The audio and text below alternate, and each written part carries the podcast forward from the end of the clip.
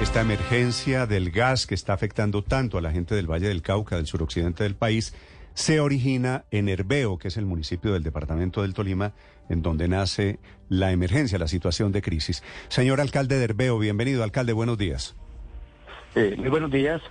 El alcalde es Arbeis Rojas. Alcalde, ¿qué origina el problema del gas allí en Herbeo? Bueno, eh, pues hemos estado, como, ¿cómo decirlo? Eh, con una inquietud inmensa todos los, los pobladores de acá del municipio de Herbeo con respecto al fenómeno que está presentando allí en el sector de, de, de Cerro Bravo, la vía que comunica eh, Bogotá con Manizales.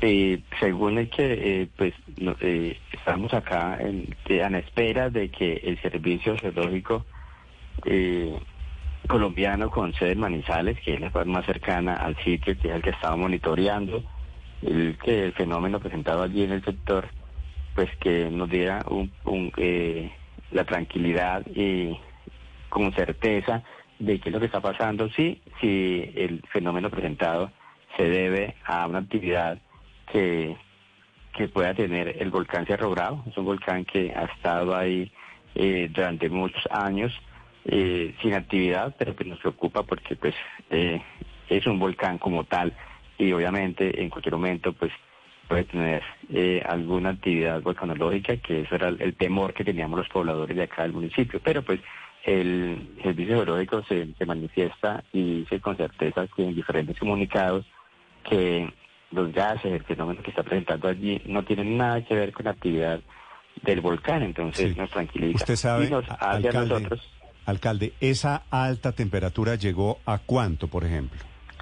Pues se habla que está por encima de los 650 grados eh, centígrados, entonces eso nos preocupa, pero pues eh, de hecho hoy, o el día de hoy, 10 de la mañana, estaremos en el sitio, en una comisión de acá de del Comité de Gestión de Riesgo Municipal y obviamente con el acompañamiento de la Secretaría de eh, gestión de riesgo y medio ambiente departamental, con un equipo de trabajo donde vamos a evaluar eh, el tema de, cómo eh, podemos intervenir en los sitios que están allí, que salen emisiones de, gases y que obviamente pues Alcalde, ¿qué, le, ¿qué le dicen a usted sobre la actividad en ese volcán, en Cerro Bravo?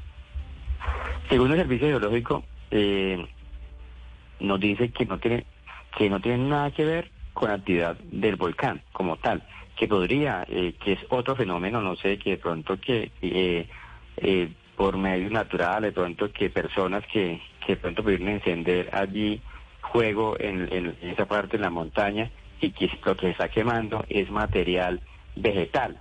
Entonces, pues ya con, con ese que parte técnico que nos da el servicio... ¿Pero el, gaso, pues el gasoducto pasa por el volcán?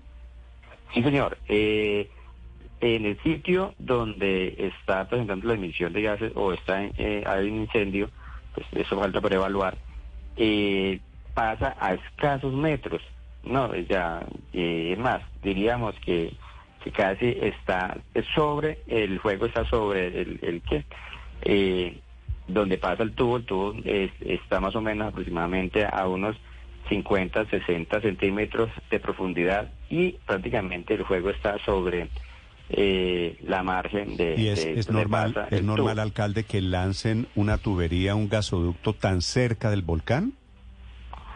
Pues, eh, es la, ¿cómo decirlo? Es la parte de comodidad donde está sobre la vía eh, principal, una vía que, de, orden nacional, y obviamente para trabajar es, es que es, muy eh, se facilita porque pues todas las intervenciones que se hagan eh, la vía lo permite, ¿para qué? Para realizarlas. Pero obviamente que eh, teniendo en cuenta que es un volcán, pues obviamente eh, debieron de, tener en cuenta, de prever ese tipo de cosas que, que no sabemos que de pronto hay una actividad y, el volcán en algún momento hubiera podido afectar la red. De pronto no lo previeron y, de pronto es lo que está pasando en este momento. Preocupante porque eh, quedar sin el servicio de gas la población de Herbeo, todo el municipio eh, es preocupante. Y obviamente todas las eh, municipios y, capitales que, que, atraviesa este, este, este troncal del gas muy preocupante, pero estamos tomando medidas hoy, de hecho, eh, le decía, vamos a evaluar cómo podemos, si ya no es eh, eh, que actividad volcánica, miraremos a ver cómo podemos, con el riesgo departamental, mirar cómo apagamos el fuego, cómo miramos a ver mitigar esa emergencia. Alcalde, ¿qué distancia hay entre el sitio de, del fuego, de las llamas actuales y el volcán Nevado del Ruiz? Eh, eh, hay una distancia aproximadamente de más de, de 34 kilómetros más o menos. ¿Y por, qué, ¿Y por qué se asocia, si es tan larga la distancia, por qué algunas voces habían asociado esas llamas actuales en la vía por el Alto de Letras con el Nevado del Ruiz? Pues a ver, yo creo que eso no tiene sentido, ¿no? Mm. De, de asociar la actividad de los dos volcanes. Yo creo que eh, en estos momentos de alerta naranja con el volcán Nevado del Ruiz, pues acá las personas estamos como en alerta, como en, en la preocupación y cualquier cosa puede ser posible de hablar, mm, bueno, eh, de pronto posible que eh, eh, asociaciones que pueden tener los volcanes, pero pues eh, está descartado que no. sí, pero, alcalde, y, y, ahí me pierdo con otra cosa. ¿El Servicio Geológico Colombiano les confirma a ustedes que lo que hay en Cerro Bravo es un volcán? Cerro Bravo es un volcán. Sí.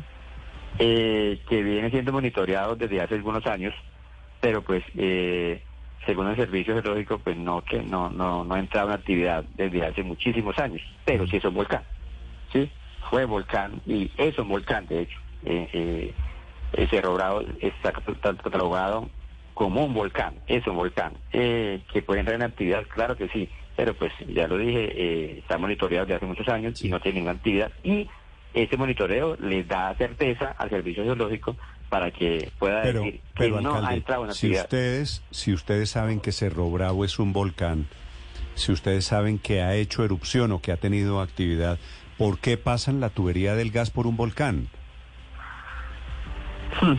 El tema es cuál, el tema es que eh, Cerro Bravo eh, hace más de 400 años, según la historia, eh, hizo erupción.